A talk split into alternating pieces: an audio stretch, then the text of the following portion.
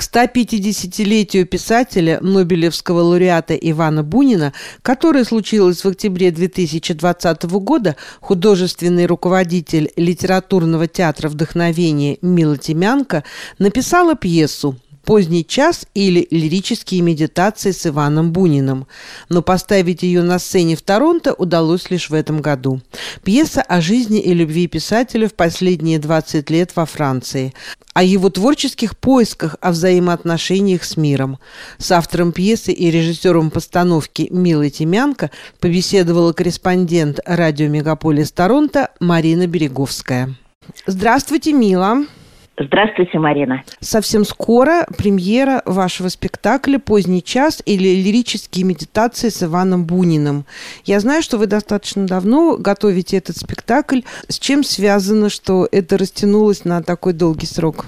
Да, но предлагаемые обстоятельства никто не отменял, поэтому пришлось заниматься этой работой больше, чем обычно. Вообще пьеса была написана к юбилею, потому что в 2020 году весь читающий мир наверное, радовался дню рождения Ивана Алексеевича Бунина. 150 лет, немалый срок, золотой возраст.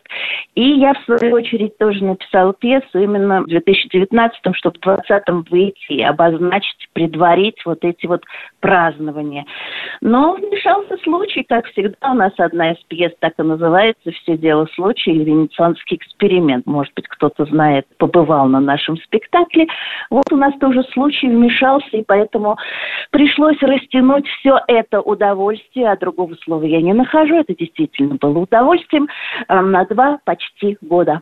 Почти два года мы занимались Иваном Алексеевичем, не расставаясь ни с ним, ни с его окружением, с его женой, с его друзьями, современниками в течение этих э, почти двух лет. Параллельно с подготовкой этого спектакля э, у нас были литературные, выразительные чтения. Именно лишь слову «жизнь» дана это произведение Ивана Алексеевича в нашей так называемой огласовке. То есть мы во время зумовского пребывания, вот на карантине, мы создавали такие зарисовки, наполненные его произведениями, его событиями жизни и так далее. То есть у нас очень полноценно, полнокровно происходила эта работа над спектаклем, потому что у нас литературный театр, я сама филолог-лингвист, преподаватель языка, искусствовед и прочее, прочее.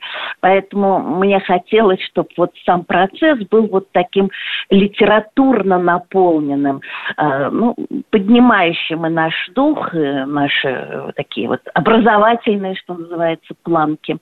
Ну, мне кажется, что в этот процесс был вовлечен весь наш коллектив нашего литературного, поначалу мы назывались литературный клуб вдохновения, сейчас мне показалось, что уже пора после восьми лет выхода на сцену, можно себя и назвать литературным литературным театром вдохновения. Мила, а на какого зрителя вы рассчитываете? О чем эта пьеса? На думающего, обязательно думающего зрителя, потому что мне хотелось, чтобы в зал пришли люди, которые как-то разделят эти наши размышления.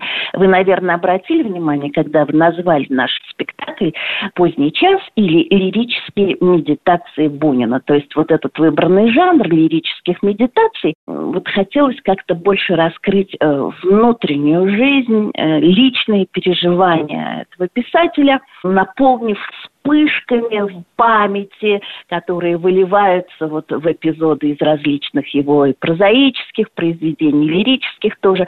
То есть вот это вот лирические медитации позволяли нам приобщиться, что называется, к внутренней жизни юбиляра и первого Нобелевского лауреата. То есть об этом забывать нельзя. Первый русский Нобелевский лауреат, получивший премию в 1933 году. То есть наверняка личность великая, масштабная, ну, и хотелось как-то приобщиться, прикоснуться, дотронуться и так далее. Что-то, наверное, достигли в период подготовки. В 2000 году был снят фильм э, режиссером Алексеем Учителем «Дневник жены писателя». Мне кажется, что это примерно о том же периоде жизни Ивана Алексеевича, что и ваш спектакль. Чем схож или чем отличается ваш спектакль вот с этим фильмом? Тут даже не может быть никаких сравнений, потому что, с одной стороны, это драматургическое произведение, да, пьеса, написанная для сцены, и совсем другое – это кинематограф это большая вольность сравнивать эти произведения. Вы правильно сказали, наверное, период, охватывающий события на сцене, действительно 34 год и до, скажем так, до 53-го, да, то есть вот это вот последнее 20-летие э, жизни писателя, э, наполненное своей яркостью, разочарованием каким-то, поиском, опять же, неостановимым, э, неуемным, все, что было свойственно вот этой вот личности Бунина. Э, несколько лет назад э, я специально совершал вот это литературное паломничество в Париж, в его окрестности, э, чтобы побывать и около дома, в дом не пускали, там консьержка и так далее, засвидетельствовать свое почтение. Поэтому на кладбище ездила и там могилу убирала и так далее. Вот, то есть нужно было обнаружить вот эту вот неразрывную связь с ушедшей литературой, связь с историей, вот с этой вот русской послереволюционной эмиграции. Поэтому у меня не было желания там как-то восстанавливать или противостоять поставленному фильму. Совершенно другой жанр, совсем другие изобразительные средства. Действительно, период охватил 34 год и до 53-го, скажем так. А, потому что он, повторюсь, наполнен был ярчайшими событиями, э, которые позволили впоследствии создать вот этот замечательный цикл произведений, сборник под названием «Темные аллеи». А лучше, мне кажется, любовные произведения были собраны именно в нем.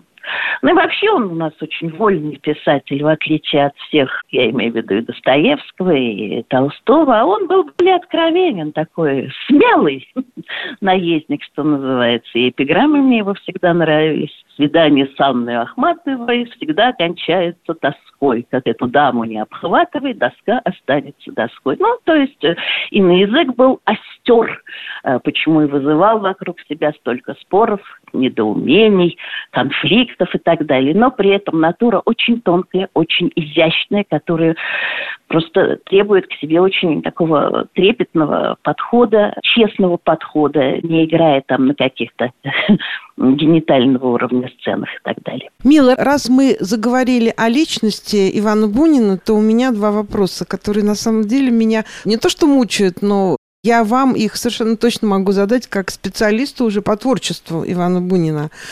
Это правда, uh что весь гонорар, полученный после Нобелевской премии, он практически раздал своим друзьям, Абсолютно знакомым? Верно. Абсолютно правда. То есть это была такая щедрость, это был такой размах альтруизма, я даже не знаю чего, потому что очень много вокруг э, собралось обиженных писателей, э, которые считали, что, ну, недостойно, вот, э, недостоин Иван Алексеевич был получить эту премию, Нобелевскую премию нужно было как-то, наверное, этим обиженным помочь, поддержать. В эмиграции как можно поддержать? Финансово, да, чтобы э, устояли на ногах, чтобы хватило бы улыбки, когда ботинки жмут.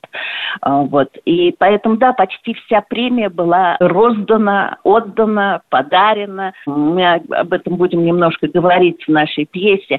Да и в годы войны. То есть это не секрет, просто сейчас, к сожалению, до сих пор не увековечен этот момент в музее Яд Вашем на аллее праведников, на мой взгляд, э, должно появиться все-таки имя Бунина, потому что в годы войны в его доме скрывалась и семья пианиста Либермана, и э, литературовед, писатель, поэт э, Бахрах тоже скрывался в его доме. Да и вот это вот Марга Степун э, вместе с Галиной Кузнецовой тоже нашли там приют, пристанище, скрываясь от гестапо. А где он жил в это время?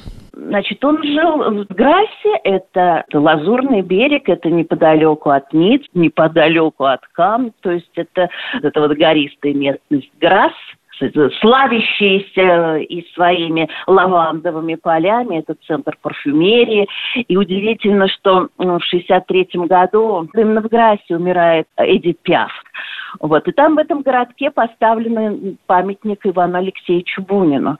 Там было несколько вилл, в которых они жили в разные периоды. И второй вопрос. Это правда, что, ну, не последние годы жизни, а последние двадцатилетия своей жизни Иван Алексеевич хотел вернуться на родину, в Россию? Что значит хотел? Ну вот хочется думать, что он хотел, и к нему приезжали посланники Советского Союза, уговорить его, и Симонов был. Но вот в 46 году, вы помните это постановление журнала «Звезда», очень э, тормознула, остановила Бунина от э, желания вернуться. То есть э, желание вернуться, оно исчезло то есть вернуться на родину, потому что обещали, наверное, золотые горы и реки полные, а, вот. Но дух свободы и ощущение себя все-таки независимым от режима человеком, это превалировало и в нем, и в его вечной спутнице Вере Николаевне Буниной. Спасибо большое за это интервью. Мы напомним, что ваш спектакль, ваша премьера «Поздний час» или «Лирические медитации» с Иваном Буниным состоится 19 и 20 февраля в помещении «Студиен». К сожалению, как вы мне уже сказали, билеты распроданы, но я надеюсь, что вы сможете повторить. Ну, нам бы хотелось, если мы найдем того самого думающего зрителя, то мы бы с удовольствием повторили. Но нам нужно преодолеть вот эту еще первую встречу со зрителем. У нас сложное произведение. Я всегда с такой благодарностью взглядываюсь в зал, чтобы вот найти те глаза, которые захотят встретиться с нашими. А наш коллектив заслуживает того, чтобы на него приходили, смотрели, восхищались, восторгались, потому что люди удивительные, которые составляют этот литературный театр вдохновения. Им огромное спасибо. Наверное, около трех часов мы будем на сцене. Я очень надеюсь, что придет тот зритель, которому это нужно. Спасибо. Успехов вам. Спасибо большое. Будьте здоровы. Всех благ. До свидания.